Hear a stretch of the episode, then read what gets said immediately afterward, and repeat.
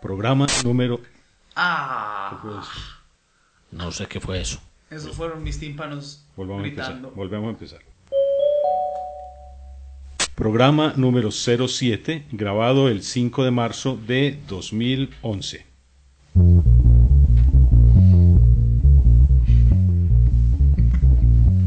Temas de informática popular. Podcast producido por Gustavo y Daniel Santiago Montoya.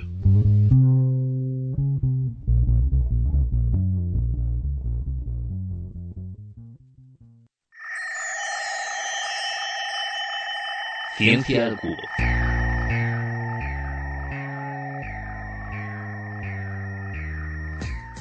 La basura espacial se ha convertido en un problema en los últimos años. Se estima que hay nada menos que unos 300.000 objetos sobrevolando nuestro planeta y que el número aumenta a un ritmo de un 5% cada año. Ya el año pasado hubo que variar la órbita de la Estación Espacial Internacional para evitar que chocara con los residuos. Así que las distintas agencias espaciales se lo están tomando muy en serio y están estudiando cómo retirar parte del vertedero espacial. Una de las últimas propuestas y muy curiosa es la de la Agencia Espacial Japonesa.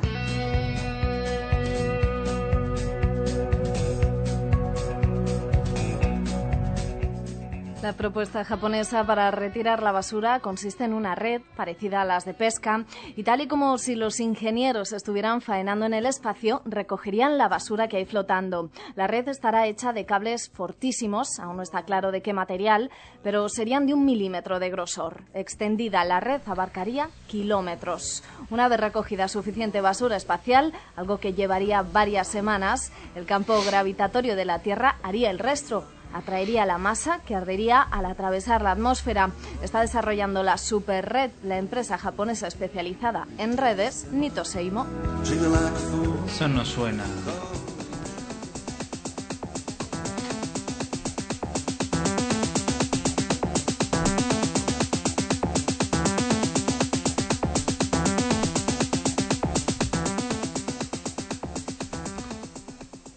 Presentamos un saludo a todos nuestros oyentes, los que quedan, y a los presentes. Los que todavía pueden escuchar después del zumbido. Hola Mauro. Hola, ¿cómo estás? Hola Dani. Hola. Bueno, eh, comenzábamos en el, en el clip para el inicio del programa, el clip para la reflexión. Escuchábamos una parte del podcast Ciencia al Cubo que se publicó el 8 de febrero de 2011. Estamos escuchando a partir del minuto cero. Esto tiene que ver con el tema de hoy. Estábamos hablando de basura tecnológica, que ya la hay por todas partes, aún por el espacio, pero también estamos en la obligación de buscar soluciones en todas partes, aún en el espacio. La y- mandamos a Marte. y posteriormente en el ciberespacio. Oh, Se oyó un ruido, un celular por ahí. Yo no fui. Bueno. Usted es el que tiene un celular ahí. Lo que pasa es que estamos estrenando podcast Todo. con equipo nuevo. Estamos experimentando. Hay un nuevo, un celular, eh, Smartphone. un smartphone en vez de la palma acostumbrada de todas las veces. Hay una tarjeta de, de memoria nueva para grabar el programa. Cualquier efecto inesperado es muy probable que ocurra. Estamos novatos eh, y nosotros estamos también nuevos, entonces hay muchos factores por los cuales puede fallar este podcast. Disculpas de antemano. Sí, todavía pueden oírnos. Este podcast, les recuerdo que se produce desde la ciudad de Medellín, Colombia, bajo licencia Creative Commons en la modalidad de reconocimiento, licenciamiento 2.5 para Colombia. Por lo tanto, hay autorización para hacer lo que quieran con este podcast, reproducirlo, eh, hacer obras derivadas o hacer uso comercial, difundirlo públicamente, etcétera, siempre y cuando se reconozca la fuente. Le recordamos que nuestro email es temasip.gmail.com y que nuestra página web siempre ha sido informaticapopular.com. Y de una vez entremos a lo que es el sumario para este programa de hoy. Eh, en el primero, o el primera parte es el, el clip para la reflexión que ya escuchábamos al inicio. Luego las notas y comentarios. Tercero al tema de fondo, basura informática, de eso vamos a tratar hoy. En el glosario vamos a tratar de crowd. En la sección reivindicativa vamos a hablar de lo que es generar información y generar conocimiento. Vamos de una vez con la- el- las notas y comentarios. No hay comentarios para hoy. Nadie nos dejó comentarios en la página. No sé si alguien estará escuchando. Todo el mundo te odia. Bueno, alguien deberá por ahí escuchar, aunque seamos nosotros mismos en la, en la prueba después de subirlo. Pero sí hay que agradecer, agradecemos a Norberto, que siempre está pendiente de nuestro podcast y es quien posee los archivos desde el número 1 y él nos ha facilitado el número, este número 07, nos ha facilitado el archivo original que queríamos escucharlo para ver de qué habíamos hablado en el archivo original. Él tiene los archivos originales y ya nos suministró. Si escuchan ruido de fondo no es que tengamos música de lluvia, sino que está lloviendo copiosamente en Medellín. Desde hace como dos años. no ha parado. Sí, ha llovido. En, en, en 100 años de soledad, ¿llovió cuántos días seguidos? No recuerdo. Fueron 100 días de lluvia. A mí me gusta la lluvia. Se subían la- las ranas por todas partes, las ranas buscando el, Ojalá nevara por acá. las cobijas. bueno, eh, también un agradecimiento para medallo.info que hace eco de la publicación de nuestro podcast. Y ese es todo la, en la parte de notas para el día de hoy.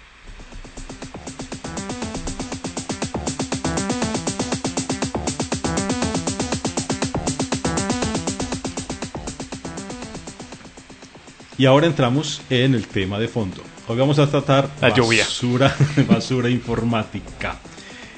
A ver, le recuerdo que el episodio original de este podcast se grabó el 30 de enero de 2006. Uy, O sea, hace más de cinco años. hace más de cinco años. En ese podcast, el episodio original 07, hablábamos de basura informática. Ahora le vamos a dar duro a Android. Eh, ¿Qué? Ah, Bueno, solo el teléfono. Ustedes saben que este podcast se hace en directo desde nuestra casa con todos los avatares de, de una Eh. casa común y corriente. permiso, voy a llevar el teléfono. Bueno, solo el teléfono, hay que llevarlo a- al destinatario de la llamada.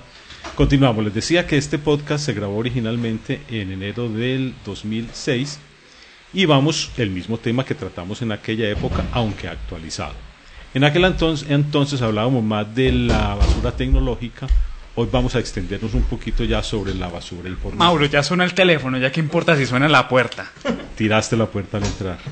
Sonó todo. Y sonó, quedó grabado. Nuestros oyentes están aquí escandalizados. Oyentes, pa, oyentes, claro. Nuestro oyente se escandalizó.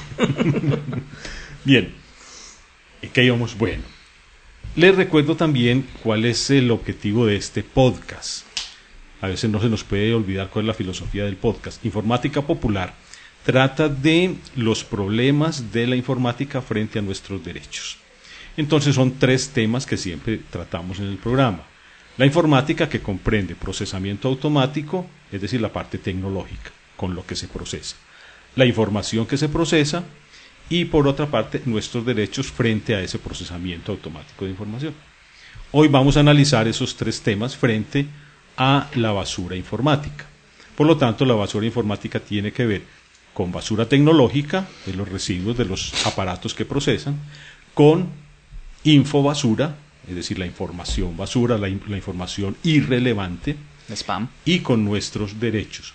Nuestros derechos frente a la basura tecnológica y nuestros derechos frente a la información. Ahí les doy ya el panorama, con eso quedan enterados no solo nuestros oyentes, sino también las personas presentes, que a veces llegan sin saber de qué se trata el podcast. Y si alguien quiere decir algo para iniciar, bienvenido a los comentarios. Nada. Nada, sin comentarios. Empecemos con el tema. Y el oyente. Bueno, esperemos que el oyente nos deje los comentarios en nuestra página informaticapopular.com. O que se consiga una vida. bueno, basura informática, tecnobasura, infobasura, ciberbasura. Son temas que parecen lo mismo, pero no son lo mismo. Son términos diferentes. Lo primero de la basura informática es la basura tecnológica, los sobrantes de los de todos los gadgets, los aparatos, los artilugios tecnológicos con los cuales se procesa información. Eso es un problema grave, en primer lugar, que los componentes, muchos de los componentes de todos estos aparatos que normalmente estamos desechando, y estamos desechándolos en cantidades alarmantes como por ejemplo celulares, cámaras, eh, incluso cosas diminutas, pues, o sea, luces pequeñas, Baterías. bat- eh, no, pues no, pero eh, por arbolitos de Navidad que nos ponemos en la cabeza durante en diciembre, que al otro día eh, los que tienen lucecitas y al otro día van a parar a la basura.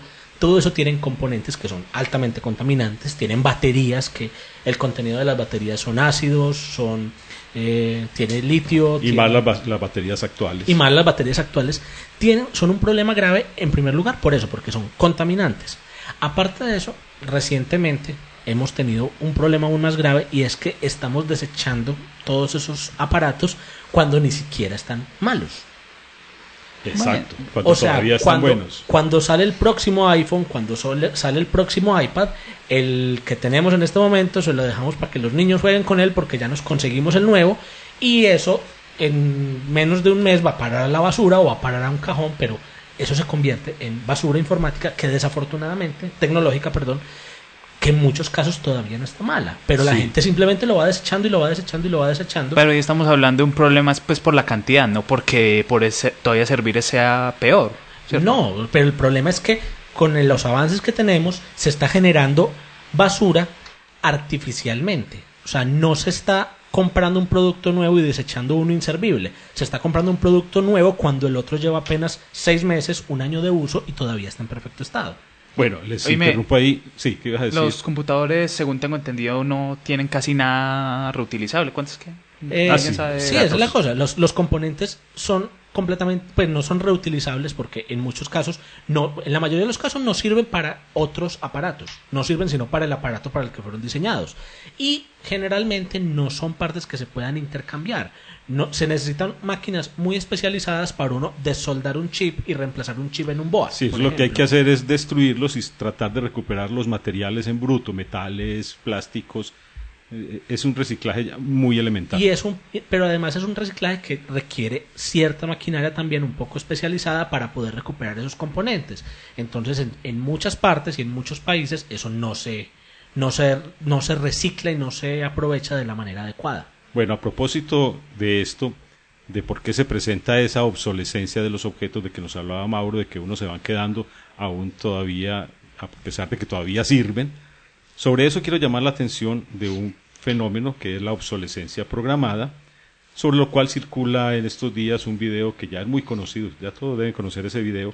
Les voy a recordar de qué se trata en este, en este aparte que va a continuación. programada se enseña en las escuelas de diseño y de ingeniería.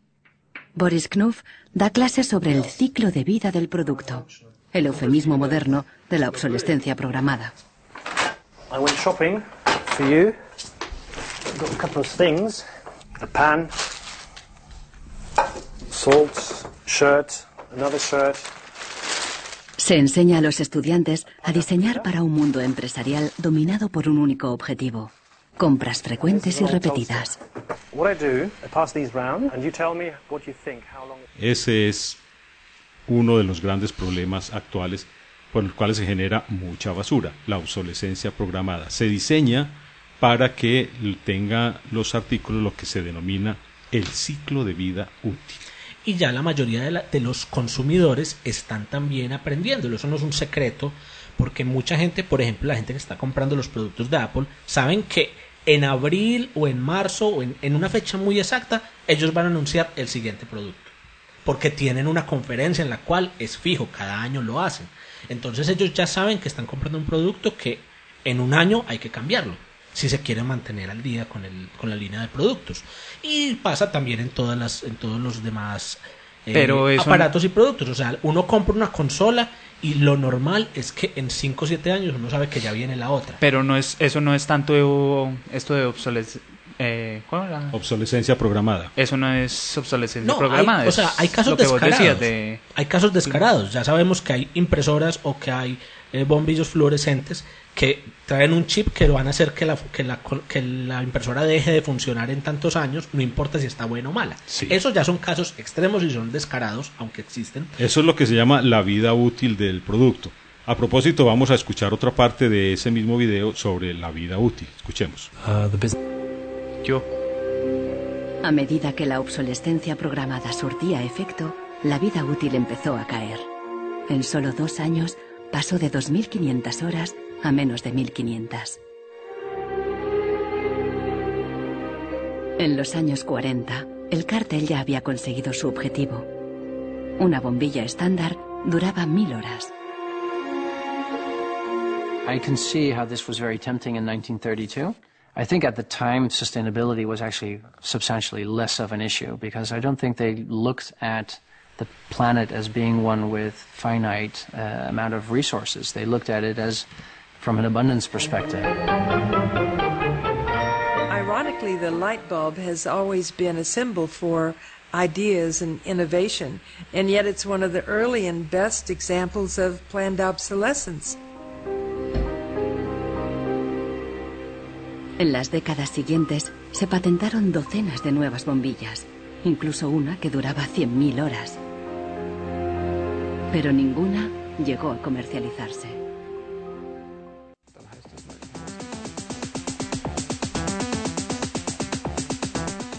Eso sin subtítulos no aguanta. estamos escuchando, este es un video, estamos escuchando el audio de un video que es de propiedad de la radiotelevisión española, rtv.es. Este video es producido en el 2011, el 9 de enero de 2011. Para cumplir con, con la cita vamos a dejarle la dirección en la página. Eso es lo que se llama el ciclo de vida dentro de la obsolescencia programada. ¿Qué me opinan ustedes entonces de los artículos que aún sirviendo ya tenemos que dejar porque quedaron obsoletos tecnológicamente? Es que, es que ahí está el problema. El problema es que, por ejemplo, cuando uno habla en contabilidad, eh, se considera lo que llama la depreciación de cualquier cosa, de los bienes, de, los- de activos, de sí. activos. Entonces era teniendo en cuenta la duración del material, cuánto tiempo se esperaba que ese producto, que ese artículo sirviera y en cuánto tiempo ya se consideraba que podía salir del inventario, que ya no se, pues que perdía su valor. Eso era teniendo en cuenta el uso real, o sea, se esperaba que los artículos duraran hasta que ya se desbaratan y se deshacen por fatiga del material, por desgaste, etcétera. Pero el problema es que como es un negocio, ya vienen las máquinas, los artículos vienen programados para que dejen de funcionar o pierdan utilidad o sean reemplazados por unos nuevos y se comercializan de modo de que el anterior se vuelva completamente obsoleto, aun cuando el producto tiene todavía mucha vida útil por delante. Entonces hay eso se ha convertido en un problema incluso hay varias hay varios proyectos y varios servicios en Estados Unidos. Yo conozco uno eso no es publicidad pues es simplemente porque es el que yo conozco que se llama Gazelle. Gazelle es una es una página de internet en la cual uno si tiene uno un aparato, digamos, un Nintendo DS o un iPhone de primera o de segunda generación, que todavía está en buen estado o en regular estado, o bueno, uno va a la página y lo y lo ofrece. Lo o sea, ofrece. lo ofrece, pero esto no es una subasta, uno simplemente lo inscribe allá y ellos allá le dicen, ese producto vale tanto. Y le mandan a uno incluso la caja y los y las estampillas para que uno se los mande a ellos y ellos cuando lo verifican y verifican que efectivamente está en el estado en que uno lo en que uno dijo que estaba, le devuelven a uno un cheque o, le- o le consignan en PayPal la, la cantidad que por lo que lo aceptaron. Esto no es una subasta, esto no es como de remate o como Mercado Libre. Ellos lo que hacen allá es que la- el servicio que ellos ofrecen es que ellos lo van a recibir, van a borrar, que esto es importante, borrar cualquier eh, cualquier información personal que vaya, si es un teléfono celular, si es un iPhone, cualquiera de estos productos, y ellos ya tienen por, por su lado todo pues un, un- un- una red de contactos para exportar eso a, países del tercer mundo para ofrecerlos a, a- precios bajos a, en, en- pues en el medio educativo en zonas de, de men- de menos recursos. Entonces la idea es que eso, ellos están haciendo un reciclaje que no necesariamente implica la destrucción del producto y el Sí. aprovechamiento de las partes, sino que están recuperando esos aparatos que todavía están en buen estado, que están en estado funcional y les están dando una segunda vida útil. Eh, Con el con el y el, el caso el, el extra es que si el aparato no tiene ningún tipo de recuperación, si no tiene nada que salvar, así no le paguen nada a uno, ellos corren con el gasto de hacer la recuperación, De hacer un reciclaje de hacer un reciclaje correcto. bien hecho del producto. Eh, pero es, eh, dice, eh, aparatos que ya que todavía funcionan o los que digamos ya Que todavía funcionan o se pueden poner a funcionar. Entonces, ellos- lo que te Por digo, eso, si digamos ya vienen con su, eh, con su fecha para apagarse, como pues lo que dices. O sea, si están completamente muertos, ellos de todos modos te envían la caja y pagan el envío y ellos se encargan de hacer la, el reciclaje Sí. de una manera ecológica, pues que no, que no genere eh, contaminantes. Sí, porque es que ese es otro problema, la contaminación que se genera, aunque hay, hay un convenio, que es el convenio de Basilea, que regula esto para que no haya, para que no se transporte de un país a otro esos, esos residuos. Hay muchas maneras de evadir esto. Vamos a escuchar en este mismo video que les estoy poniendo, Eh, vamos a escuchar algo sobre eso. Yo hago un apunto antes. Desafortunadamente, este tipo de servicios yo lo conozco por, por un programa que yo escucho. Eh, es una- un podcast norteamericano en el cual ellos son un patrocinador y obviamente por gracias a eso eh, he conocido el servicio. Pero de, en otros países no existen muchos servicios de En este Colombia tipo. existe, en Medellín existe uh, una empresa que llama eCycling, que hace eso. eCycling, si tú tienes una empresa donde vas a salir de una cantidad de equipos, Ah, sí. tú los llamas a ellos y ellos se encargan de recoger los equipos en tu empresa, de llevarlos, de recuperar lo que se pueda recuperar o reciclar lo demás cumpliendo todas las normas estrictamente. Bueno. Es un servicio que existe en Medellín. Pero desafortunadamente he escuchado dentro del correo de este podcast, he escuchado que en muchos otros países no hay alternativas Sí. similares. Entonces, escuchemos lo que pasa con esos residuos para evadirlos, sobre todo el convenio de Basilea.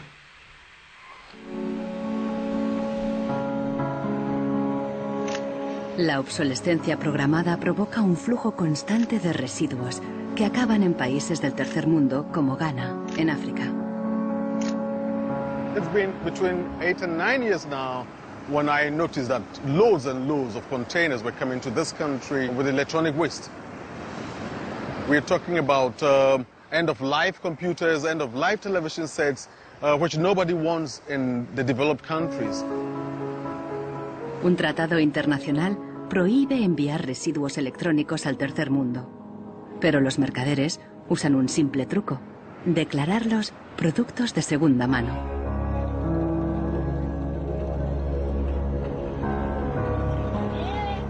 Más del 80% de los residuos electrónicos que llegan a Ghana no se pueden reparar y acaban abandonados en vertederos por todo el país. We are at the dam site here in Agbogboshi. In the past, we had this beautiful river called Odor River, you know, that meandered its way through um, this area. It was teeming in the past. It had so much fish. So we actually attended a school not very far away from here. So we'd come play football and hang around the river. The fishermen would organize boat rides. I remember very well.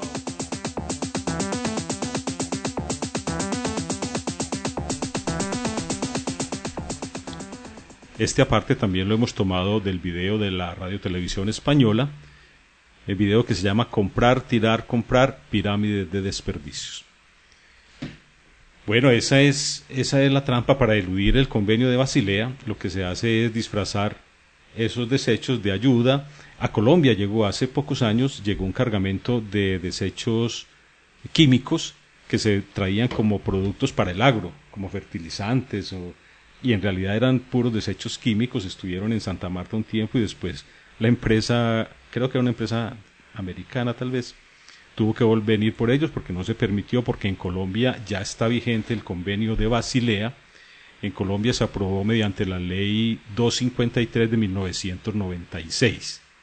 Además de que en Colombia el artículo 81 de la Constitución Política prohíbe que, que ingresen al país residuos nucleares o desechos tóxicos. Sí, el problema es. El problema es que, eh, por ejemplo, el ejemplo que yo ponía antes, esos productos se están comercializando porque ellos buscan productos que sí funcionen. Ellos compran productos que estén en, en estados, en buen estado. Que todavía se pueden utilizar, claro. Pero hay muchas partes donde sí están haciendo eso, están desechándolos o eh, hay ciertas, yo conozco otros casos de empresas que se encargan de recuperación de desechos, pero antes las empresas tienen que pagar por el servicio. Una empresa tiene que pagar por para, para que esta empresa vaya y recoja los desechos y se encargue de ellos. Entonces muchas empresas prefieren no pagar y prefieren que todo eso se vaya con la basura común y corriente y eso va a dar a un, a un relleno sanitario, contamina la tierra, contamina el agua. Eso. Tenemos que tener en cuenta también que la obsolescencia programada es de dos clases.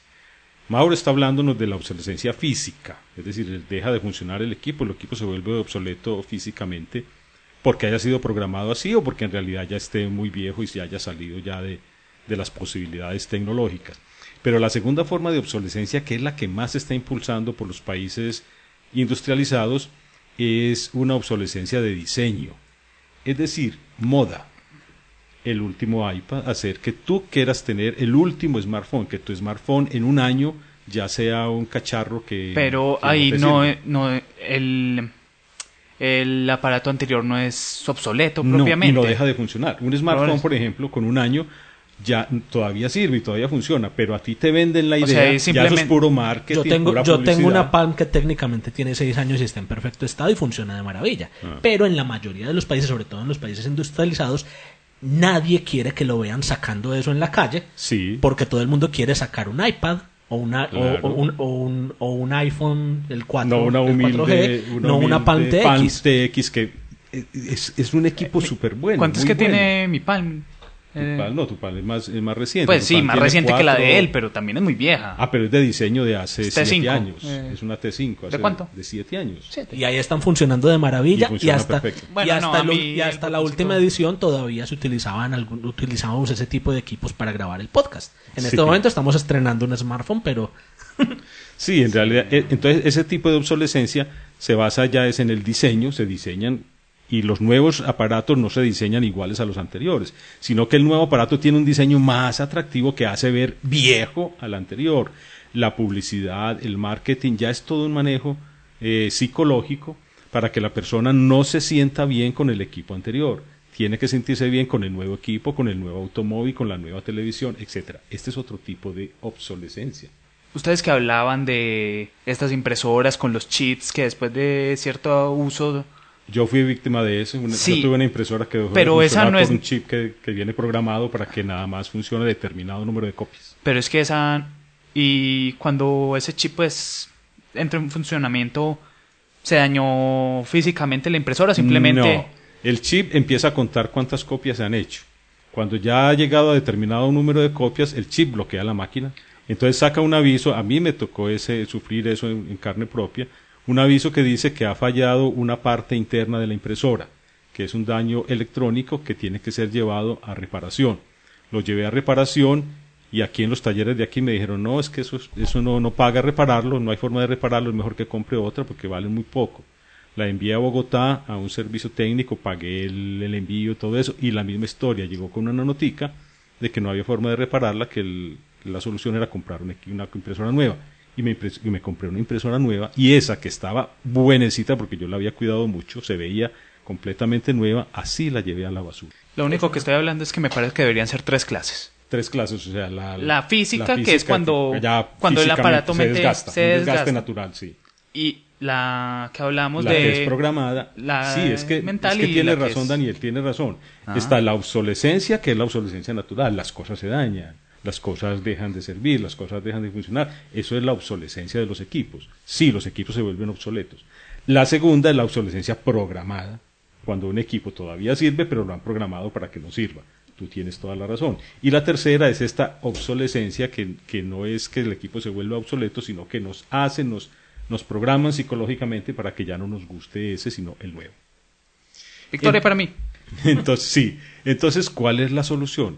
En este podcast tenemos que tratar de nuestros derechos. ¿Cuáles son nuestros derechos? Ya vimos el convenio de Basilea, que Colombia ya lo ratificó, lo han ratificado creo que 170 países hasta hoy. Estados Unidos no, obviamente. Pero 170 países hasta hoy lo han ratificado. A propósito, este año en que estamos, en el 2011, se va, eh, el convenio de Basilea, los países miembros, los 170, se reúnen cada dos años, mínimo, hacer una evaluación de cómo va el convenio, etcétera, etcétera. En Colombia, las reuniones este año, 2011, se va a hacer la reunión del convenio de Basilea en Cartagena. Creo que es por ahí en el mes de octubre o agosto, por ahí así. Y les decía que en Colombia tenemos disposición por el convenio de Basilea, disposición legal ley 253, Constitución Nacional artículo 81. Eso, pero además, ¿qué podemos hacer nosotros para nuestro, ejercer nuestros derechos?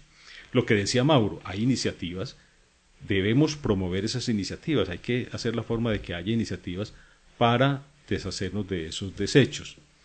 Y a mí me, me pareció muy simpática una iniciativa que hay en México que se llama El Reciclón. Lo escuché en el, en el podcast de Byte Esa, es una forma de, de, solucionar. Sí, claro, va, existe y existirá. Eso es excelente. And that makes me really, really sad. And it makes Uy, ¿qué pasó? Oiga, que suene un roll y me muero de risa. No, no, es que eh, se, nos enloquecimos. Definitivamente se nota que estamos estrenando. estrenando. Entonces, a ver, espere, yo busco el de Byte. Aquí está el de Byte. Para todo eso, entonces, empecemos con, por el principio, que son las noticias, en la edición 243 de Byte Podcast. Tecnología aplicada a la vida. Noticias. Noticias. La primera noticia es el primer reciclón intermunicipal que se llevará a cabo durante febrero allá en Guadalajara, Tonalá, Zapopan, Zapotlanejo, Sierra de Quila, Tlajomulco, Sierra de Manantlán y El Salto. O sea, hace Guadalajara. Guadalajara y todas las zonas. Zona conurbada. Zona conurbada. Jalisco de por allá, en Jalisco, exactamente. Se trata de un maratón de reciclaje de residuos electrónicos, en donde tanto las instituciones como los ciudadanos, como algunas empresas, van a poder llevar toda la colección de eléctricos y electrónicos, electrónicos más bien, que ya no usan, que ya no sirven, que tirarían de otra manera la basura. Y como esto, eh, estos elementos tienen eh, componentes que podrían dañar ecológicamente al ambiente, pues entonces los van a juntar, los van a reciclar de la manera correcta y lo que pueden ustedes llevar incluyen fax, celulares, palms. Si tienen una, una palm, pues ya deberían de tirarla, porque no la han tirado? Ya son viejísimas. Que la guarden como antigüedad o como papel. No, pues ese es el asunto. Luego. Para detener las puertas.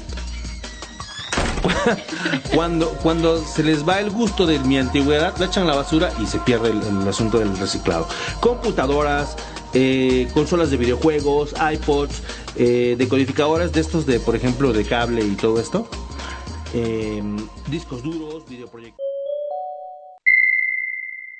Los cigarrillos te matan, pero un idioma nuevo te abre a una vida nueva. Aprende español escuchando podcasts como mi amigo Esco. gorrodelmundo.wordpress.com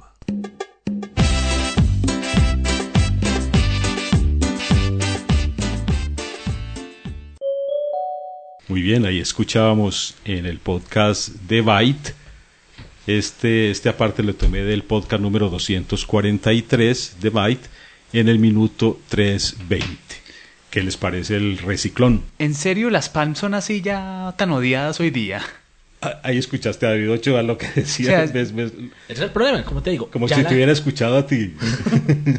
Porque la cuestión es que ya la gente las percibe como productos obsoletos a pesar de que puedan seguir sirviendo como e-readers, puedan seguir sirviendo como, em, como reproductores de MP3, eh, pero la gente como ya prefiere tener un reproductor de MP3 que no hace sino eso y que le parece como más fácil de manejar, entonces la Palm va para la basura. Ajá, y, la Palm, a mí me parece que la Palm es un e-reader excelente. Es una maravilla. La pantalla es mejor que la de cualquier smartphone. Cuando la gente estaba haciendo todo el escándalo porque estaban comenzando a salir unos teléfonos que tenían compatibilidad para e-reader, que podían leer cosas cuando y cuando comenzó a salir el Kindle, yo utilizaba la Palm mía como e-reader hace muchos años. Bueno, entonces hay una, una iniciativa, lo que decía ahora Mauro, hay que tener iniciativas. Para ejercer nuestros derechos tenemos que ir impulsando este tipo de iniciativas.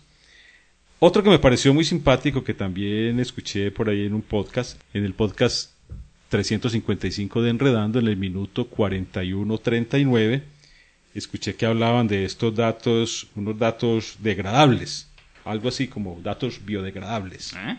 ¿Escucha? Úpale, no, ese no era. Se desnuda la piel. Podcast. Escuchemos esta publicidad mientras tanto. Una charla entre amigos. Un viaje piel adentro. En las emociones, en la poesía o simplemente en lo cotidiano. Acompáñame cada semana en http los puntos diagonal diagonal vozdepiel.blogspot.com. Te espero.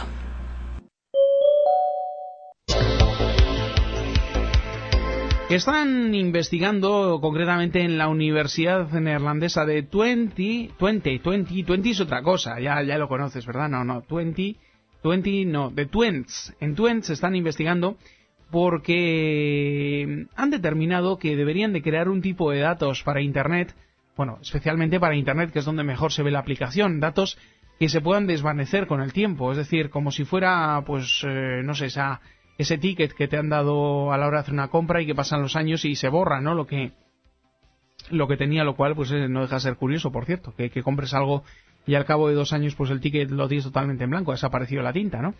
Pero en el caso que nos ocupa, pues lo que, lo que se busca es un tipo de datos que con el paso del tiempo se vaya desvaneciendo, se vaya perdiendo, ¿no?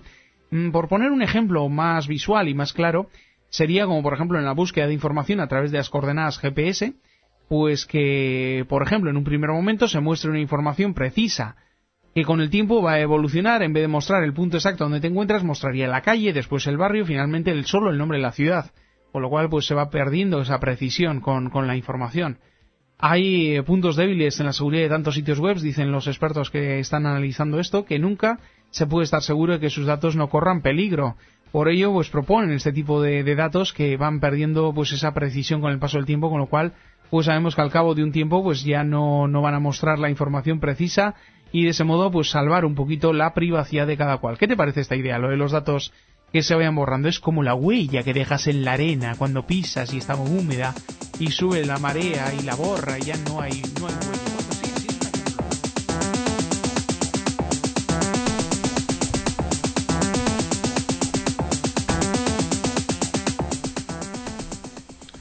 Ahí entramos a otro campo, la infobasura, es decir, la información irrelevante, la información basura o los datos que necesitamos que no permanezcan por siempre en Internet, sino que llegue un momento en que puedan desaparecer. Pero es que eso es muy grave porque entonces uno no puede utilizar Internet para, como referencia para nada. Si yo no puedo asegurarme, en este momento ya es difícil porque cuando se cae un sitio, ya no puedo, un link que yo tenía de ese sitio ya no es válido, pero más grave aún si la gente programa para que esa información no esté sino Sí. durante una semana y a la semana yo voy a buscarlo, voy a ver el video y recordemos que es que en internet la gente no ve todo en el momento en que es publicado. Internet no es un periódico, internet no es el noticiero de las 7 de la noche. Internet la gente vuelve dentro de un año, vuelve dentro de dos años, vuelve dentro de 10 años a ver la página de Space Jam y ahí está todavía. Y se ve exactamente igual a como se veía en el, en el, en el año 1997 cuando sea que salió la película. Publicidad. El diseño, el diseño es inmundo, los colores son horribles, pero ahí está la Que es página. la página original. Es la página original tal cual era en ese entonces, no la han actualizado porque así fue como la gente la vio. Y eso es importante, a mí me parece que es muy importante que esa información se preserve porque gran parte de, las, de la cultura y de las grandes civilizaciones de la antigüedad se han perdido porque en ese entonces no tenían la manera de preservar las co- la información de la manera que la tenemos ahora. Entonces, ¿por qué queremos eliminarla? Sí, bueno, ese- eso toca ya con otro problema y es la infobasura. ¿Qué es la infobasura? El concepto de infobasura que uno encuentra en la Wikipedia o en Internet es de aquella información irrelevante, información que ya no tiene importancia. ¿Irrelevante o falsa? ¿Cuál? No, irrelevante. Información que es irrelevante, no la que sea falsa, sino la información irrelevante, es decir, información que no tiene importancia. Pero, ¿cuál es la información sin importancia? Es que el problema es quién va a clasificar eso. O la información que es maliciosa o información dañina. Es así, la información como el spam, por ejemplo. Ese sí sería información que es infobasura. Pero otro tipo de información, la que se clasifica como irrelevante, viene el problema que dice Mauro. Esa información puede que no sea irrelevante. Mire lo que pasa ahora con GeoCities. GeoCities, ¿qué pasó? Desapareció, unas murió. páginas, unas páginas que habían allí que la gente consideró que esa información ya no era importante. Yahoo la compró, como no, no le fue rentable, simplemente formateó todos los equipos donde estaba esa información y la gente es que la- se quedó y sin la- esa Y información. el problema es que la información de GeoCities era, era- en Geo- GeoCities para muchas personas fue la primera vez que hicieron el experimento de hacer una página web. Ajá. Entonces, muchas eran simplemente esta es la página de fulanito de tal y ponía dos muñequitos de Pokémon haciendo ma- malabarismos con las bolitas y, y- y GIFs animados y música de fondo. Y ya. Y sí, en la opinión de muchos eso era basura. Pero antropológicamente hablando, toda esa información es valioso preservarla. Porque Sí. Nos muestra cómo ha evolucionado el uso que ha tenido la gente de Internet, nos muestra moda, nos muestra tendencias de la época. Si cada 10 años vamos a decidir que las los, los últimos 10 años de, de- de sitios web eran basura y eliminémoslos, se va a perder todo ese registro histórico. Claro, y tanto que en este momento hay dos empresas que están recuperando la información de GeoCities y ya, ya una de ellas tiene mucha, creo que 1.700.000 páginas recuperadas y la ofrecen para consulta, pero ahí hay otro problema que toca con nuestros derechos y es que es una empresa que está aprovechando esa información que está recuperando, pero el autor original no tiene ningún dominio sobre ella porque no puede entrar a modificar nada, es decir, recuperaron la información pero no las cuentas. Y ahí hay problemas de derechos de autor, ahí hay problemas de acceso a la información, una cantidad de cosas también que tienen que ver con estos derechos, porque respecto de la información recordemos que existe un derecho que viene del artículo 19 de la Declaración Universal de los Derechos Humanos, que es el derecho a la información. Ese derecho en Colombia también existe en los artículos 20, el artículo 20 de la Constitución Política de Colombia, que garantiza el acceso a la información, a yo obtener una información veraz, a posibilitar el acceso y a posibilitar la difusión de la información. El artículo 23 de la Constitución Política, que es el derecho a que las autoridades nos atiendan y nos brinden información oportuna, y el artículo 74 de nuestra Constitución Política que habla de que todos los ciudadanos tenemos acceso a los documentos públicos sin limitaciones, excepto pues la única limitación es las limitaciones legales en cuanto al secreto de las investigaciones penales y algunas investigaciones disciplinarias y los documentos de seguridad nacional. Hay una iniciativa esta de, de archive.org o archive.org que viene desde el año 96 creo. O sí, desde hace mucho tiempo que ellos están recopilando todo lo que hay en Internet para efectos históricos. Y es muy útil porque ocasionalmente uno va a una página de Internet y resulta que eh, el negocio cambió de dueño, o se la vendieron a Yahoo, o lo que sea, o la persona la dejó de utilizar, o la persona no quiso pagar dominio, y le, resulta uno el error 404, y de pronto era una página muy interesante, era un link que uno tenía en favoritos, era alguna, alguna cosa que de pronto necesita... O eran los podcasts de informática popular. Sí, o, era, o, la necesita, la marcó uno hace dos años para cuando comenzó la investigación, y hoy la necesita para terminar la tesis, y va uno y ya no está.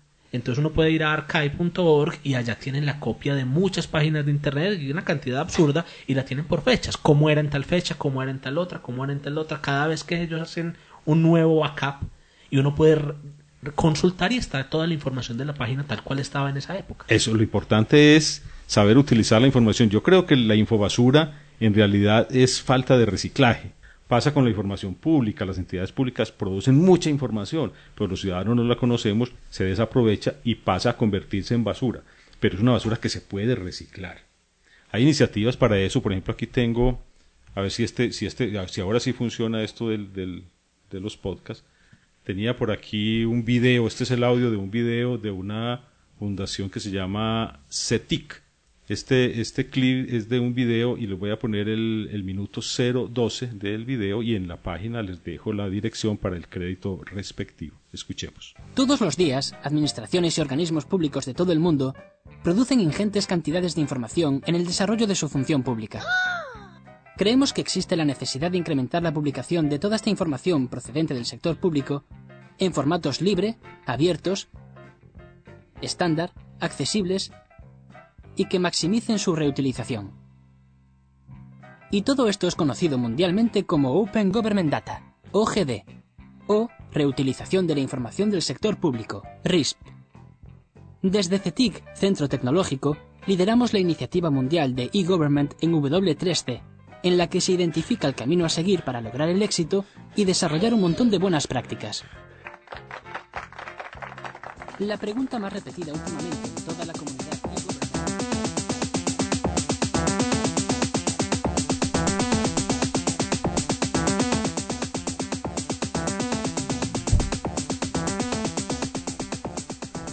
hay un factor clave allí, poder reutilizar al máximo esa información, esa es la clave.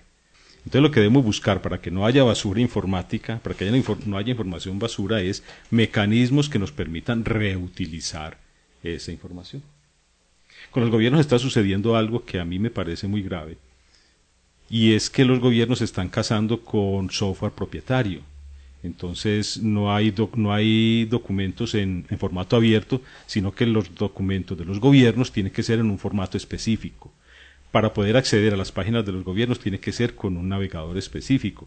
Pero estamos hablando de información eh, pues importante para la gente del común o simplemente para, para todos los documentos públicos, para entrar a ver una resolución, para entrar a ver una ley, para entrar a consultar en cuanto quedó el salario mínimo de este año. Si uno entra con Opera, no funciona la página del ministerio. Tiene que entrar con Explorer. Entonces dejemos claro que es eso, ¿no? Porque digamos, no sé, nada más es importante para la gente de alguna rama. No, no, para todos los ciudadanos, nosotros, para nosotros, el pueblo, la, la informática popular. Eh, a ver, yo les cuento lo que me pasó a mí, me pasó hace poco, cuando hubo aquí en Medellín una reunión sobre ciudades digitales, en el programa de Medellín Digital. Se estaba difundiendo por internet lo que las, reuniones, lo que se decía en las reuniones. Pero en la página, había una página del gobierno que estaba haciendo la transmisión. En esa página oficial, yo traté de, entrar un, un, día que no pude asistir, y hay que bajar un programa, un códec, entrar con Internet Explorer y después de bajar el códec e instalarlo, resetear el equipo. ¿Por qué eso? Y era una página oficial. Entonces me busqué una página no oficial y una emisora universitaria de aquí de Medellín también estaba transmitiendo por Ustream y uno entra con cualquier navegador sin instalar ningún códec a ver la misma. Entonces sí hay herramientas, sí se podía transmitir perfectamente sin, sin software propietario. ¿Por qué el gobierno hace eso? Yo creo, lo he venido diciendo desde hace mucho tiempo, desde que grabamos este programa por primera vez, desde hace cinco años, yo he venido diciendo que los funcionarios públicos tienen responsabilidad disciplinaria en estos casos. Porque los funcionarios públicos, uno de sus deberes es maximizar la eficiencia de su gestión. Eso no me lo estoy inventando yo, sino que eso está en el Código Único Disciplinario de Colombia y es un principio general de la administración pública en todo el mundo que el funcionario debe gestionar bien y es responsable cuando no gestiona bien. Un funcionario que paga un montón de una millonada de plata por software y por herramientas propietarias, cuando hay software libre que hacen lo mismo, lo hacen mejor, ese dinero lo está invirtiendo mal. Esa gestión de ese funcionario no es eficiente. Y si el funcionario hace eso, a sabiendas de que hay herramientas que lo pueden hacer mejor sin costo, ese funcionario es responsable y debe responder ante la comunidad, por lo menos disciplinariamente. Estos casos, entonces, debemos exigirle a los, a los gobiernos que nos brinden buenas herramientas y acceso a la información, porque es que no hay, no hay derecho a que uno tenga que dirigirse al gobierno únicamente en documentos doc. Y yo que, yo que uso, yo no uso Windows siquiera, yo uso Linux, entonces no me puedo conectar a las transmisiones del gobierno, no puedo enviarles documentos, no puedo consultar las páginas. Eso no está bien. Fuera de Windows, ¿qué otro sistema operativo tiene archivos doc? No, es que los archivos doc no son de Windows, sino de Office. De Office. Office que es de, bueno, ¿y Office fuera de, de Windows dónde más se usa? No, Office es para, para Windows. Office es una suite de Microsoft. Pero entonces, o sea... Pero está el, el, Open Document es un formato abierto. Eh, hay otros, y, bueno, digamos, uno puede grabar en formato doc trabajando desde, desde OpenOffice o desde StarOffice. Pero, por ejemplo, eso, si yo no tengo Internet Explorer, si no tengo ni siquiera Windows, sino que estoy trabajando desde Linux, no tengo Internet Explorer, sino que tengo Opera o que tengo Firefox, que el Firefox es mucho más utilizado hoy en día incluso que el Internet Explorer, por lo menos en la gente que está eh, al tanto pues de cómo funciona esto, entonces no me va a funcionar esa página, no voy a entrar. A mí me pasó eso en mi, en mi empresa porque había un coordinador que estaba tratando de bajar un, un, eh, una información, una resolución del Ministerio de Salud y entraba, le mandaron el instructivo por correo, entraba, entraba a la página, daba la información, se le bloqueaba, no entraba, necesitaba eso para una visita que había del Ministerio, no podía, estaba súper cogido de la noche y era que tenía que entrar con Internet Explorer, él estaba entrando con Firefox. Ajá, ese es el problema. Muy bien, entonces... ¿Y Android qué? ¿No tiene Android? No, es que Android, Android es un sistema en este momento para dispositivos móviles. Ah, Android solo es para móviles. No es solamente para móviles y para tablets. Todavía no tenemos Android pues para los PCs. Ya a manera, a modo de conclusión, quería contarles que en Internet, sobre todo en la web, ya tenemos muchas herramientas que están... Hay una tendencia, sin saberlo, ya se está marcando una tendencia con estas herramientas a recuperar la información que parece irrelevante es decir, a convertir la info, infobasura en información útil. Pero hay software, por ejemplo, como hay una iniciativa que es el Memo Lane. Memo Lane es un software para hacer una línea de tiempo con todo toda la información que yo dejaba en Internet. la información que he dejado en Twitter, en Facebook, en todas esas redes sociales, esa información que parece por ahí perdida, que se puede convertir en basura, con MemoLane hacen un timeline y yo lo voy recuperando por, fechas. Eso es una iniciativa que aprovecha lo que veníamos diciendo. Hay otro software que se llama Between. Ese Between sirve para ver las conversaciones en Twitter. Entonces con Between yo le doy el nombre de dos usuarios y él me muestra todas las conversaciones que han sostenido esos dos usuarios. Entonces puedo hacer seguimiento a temas, es muy interesante, es una iniciativa bastante buena. Eh, veo, hay otras iniciativas que son periódicos que se construyen con la información de mis contactos en Twitter. Lo, me parece muy importante es porque para mucha gente el Internet es Facebook. Todo lo que hacen, todo lo que publican, todo lo que comentan, lo hacen es a través de Facebook. Entonces, como pasó con MySpace, como ha pasado con muchas redes anteriores el día en que a Zuckerberg le dé por acabar con eso y Facebook se murió, toda esta información que se ha publicado, quizá, quizá aportes muy valiosos, quizá datos muy valiosos, también se van a perder. Entonces, se ha estado hablando, el problema, hay problema de derechos, hay un problema ahí de, de, si las empresas quieren o no facilitar el acceso a esa información, pero de hacer como un backup y hacer un archivo, ya no de páginas de internet, sino de Twitters y de Facebook, ah. para que a futuro, cuando estas redes, como ha pasado hace cinco años, ¿quién iba a pensar que MySpace iba a caer y que nadie lo iba a volver a utilizar? Y ahora decimos que, Facebook, que Facebook nunca va a morir, pero en cinco años Facebook ya nadie se va a acordar de él. Entonces, cuando todo esto se pierda, ¿cómo vamos a archivar eso? ¿Cómo vamos a aprovechar esa información, no dejar que se pierda, ya que aunque hay mucha basura y hay mucho Twitter de estoy en el baño y me estoy comiendo un sándwich, ojalá no las dos cosas al mismo tiempo, también hay cosas que a través de Twitter ya hemos visto que se han diseminado noticias, que se han aprovechado para cuando ha habido catástrofes, para buscar gente desaparecida, para pedir ayuda, para facilitar ayuda. Todo eso es importante conservarlo. Entonces imagínense que dentro de 10 años no podamos acceder a esos archivos cuando hubo el terremoto, cuando hubo las catástrofes en Chile y pueda, pueda la gente estudiar ese fenómeno y cómo, cómo un servicio de Google sirvió para que la gente pudiera tuitear a pesar de que no había internet en, en Egipto. Ah, sí. Todo eso se pierde el día en que Twitter se caiga. Muy bien. Este programa también ha estado muy accidentado con, con el estreno de, de Gadgets. Esperamos que haya quedado bien. No sabemos hasta ahora que terminemos la grabación y no sé si vamos a tener que editar en este o no, o hacerlo de siempre no editar. Bueno, de todas maneras, ya hemos llegado a la parte final del programa, les dejamos todas estas inquietudes, lo único que hemos hecho es esbozar los temas para que queden a la reflexión de ustedes y esperando que esta vez sí haya comentarios. Si no, de todas maneras, nos veremos, nos oiremos en la próxima. Chao Mauro, chao chao. Chao.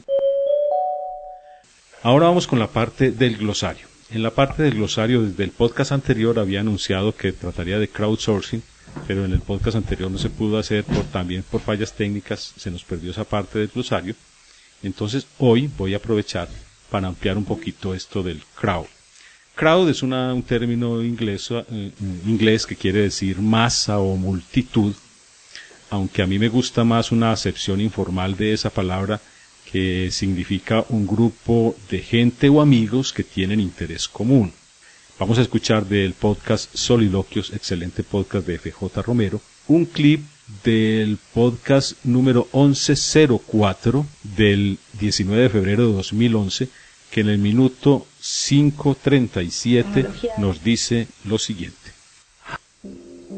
Común, escrito con Q, es un nuevo sitio de Internet del creador de Shockbot, Darío Castañé, accesible a través de comun.com, recordad que la primera es una Q, y dedicado a la cultura libre. Es un directorio que recopila enlaces a obras bajo licencias libres como Creative Commons, dominio público, etc., creado a raíz de la polémica surgida con la ley SINDE en torno a las webs de enlaces. Estas licencias dan origen al movimiento de la cultura libre, que sigue los pasos del software libre, donde todos pueden contribuir al bien común, aportando recursos para la realización de obras nuevas y derivadas. Se trata de una actividad creativa con Internet como principal herramienta de trabajo, coordinación y difusión, pero las obras producidas se encuentran frecuentemente de forma dispersa, minimizando su repercusión. Para ayudar a facilitar el acceso y difusión aparece Común, abarcando todas las áreas de creación y construido por colaboraciones de obras propias o compartidas por los usuarios, usando tecnologías libres y estándares abiertos.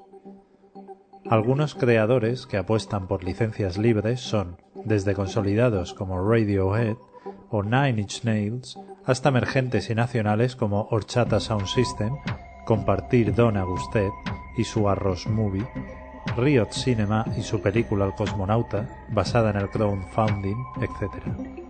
Common viene a mostrar que existe otro modelo cultural, basado en compartir y promover la retribución justa para el creador, así como la construcción colectiva de la cultura.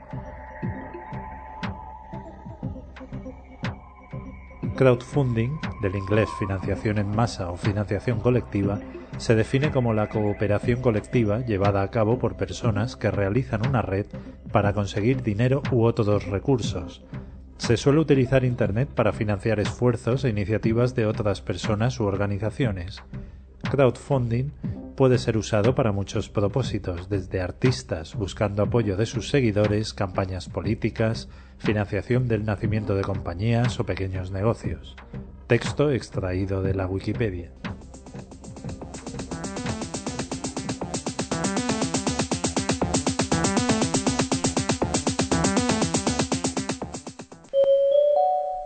Crowdfunding y crowdsourcing, financiación en masa y producción en masa. Para terminar, vamos con la sección reivindicativa. En la sección reivindicativa he tomado un clip del podcast Ladridos al Amo número 37, publicado en diciembre 6 de 2010. Este clip es del minuto 3102, en el cual escuchamos lo que es generar información y generar conocimiento. Por lo tanto, una de las cosas que nos ha hecho Internet a todos es que a todos nos ha convertido en generadores de información. Somos máquinas de generar información con patas y además con dedos sobre el teclado. Todos, absolutamente todos, generamos información. Dentro del proceso de generación de información hay, eh, hay micro eh, bucles que son de gestión de información para poder generar información, pero el peso está fundamentalmente en la generación de información. La creación de conocimiento no tiene, no tiene que ver con la generación de información, no solo, sino la generación de, de conocimiento tiene que ver con la gestión. Entonces, claro, cuando hablamos de los niños y las redes sociales y que tiene que ver, por ejemplo, con las redes sociales que tenemos, nada. Porque en las redes sociales que tenemos, lo que se hace fundamentalmente, aunque haya procesos internos de, gestión, es generación de información. Aquí estoy, soy este es mi perfil, este, tú eres mi amigo, me gusta, cosas por el estilo, ¿vale? Pero el proceso de generación de información y de conocimiento en el, en el proceso educativo tiene que ver con redes sociales de conocimiento, no con las redes sociales de entretenimiento y comunicación. Y esto es una cosa que todavía ni siquiera se enseña en los colegios, porque los maestros y los profesores, incluso los pedagogos, todavía no han establecido las diferencias metodológicas que permiten crear didácticas diferentes según trabajar con las redes sociales, sino para constituir redes sociales que permitan generar conocimiento incluso como forma de derribar muros entre colegios y que permita que niños eh, que están en situaciones económicas, políticas, sociales, antropológicas, nacionales diferentes, eh, trabajen a partir precisamente de los procesos de generación y gestión de la información y el conocimiento. Pero es generación ¿Dónde, y gestión ¿dónde, de está esto? Esto, esto, digámoslo despacito porque lo estamos grabando, no está en ninguna parte todavía, no está todavía. Aunque hay discusiones que apuntan para allá. Sí, no está todavía. Y hay una discusión que si este podcast lo colgamos antes de... Eh,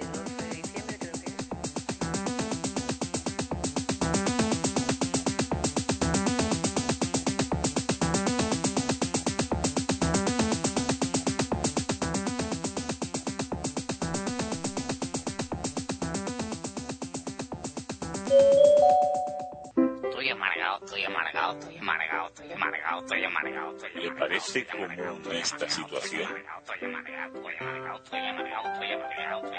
Cada vez escuchar un podcast es más difícil. Oiga, buen hombre.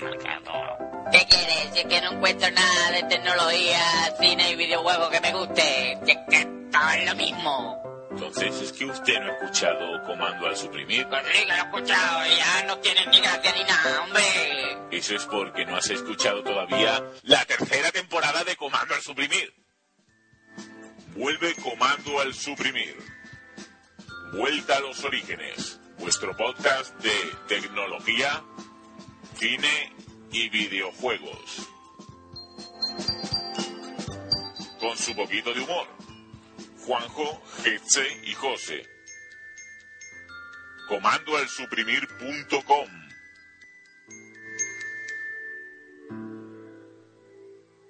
¿Y Pepe y Pedro no están? Hombre, eso ya no. Corta la primera rama a la derecha. Ahora quita la mala hierba de tus tiestos. Abona a 25% de fósforo. Atención, próximas heladas. Atención, posible enfermedad oculta. No todos tenemos un GPS que nos ayude en la jardinería y a cuidar nuestras plantas. Por eso, si quieres aprender algo y pasar un buen rato, escucha al podador en www.elpodador.com. El Podador, un podcast de jardinería.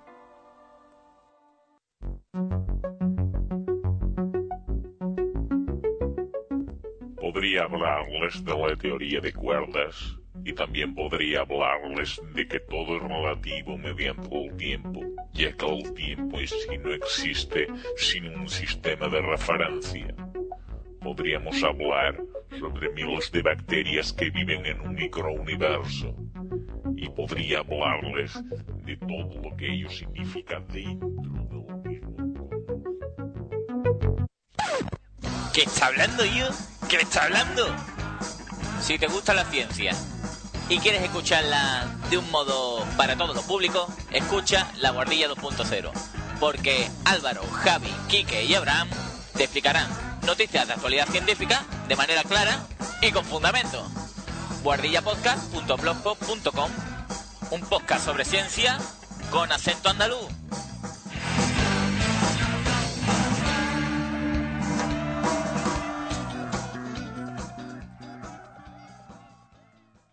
Ole.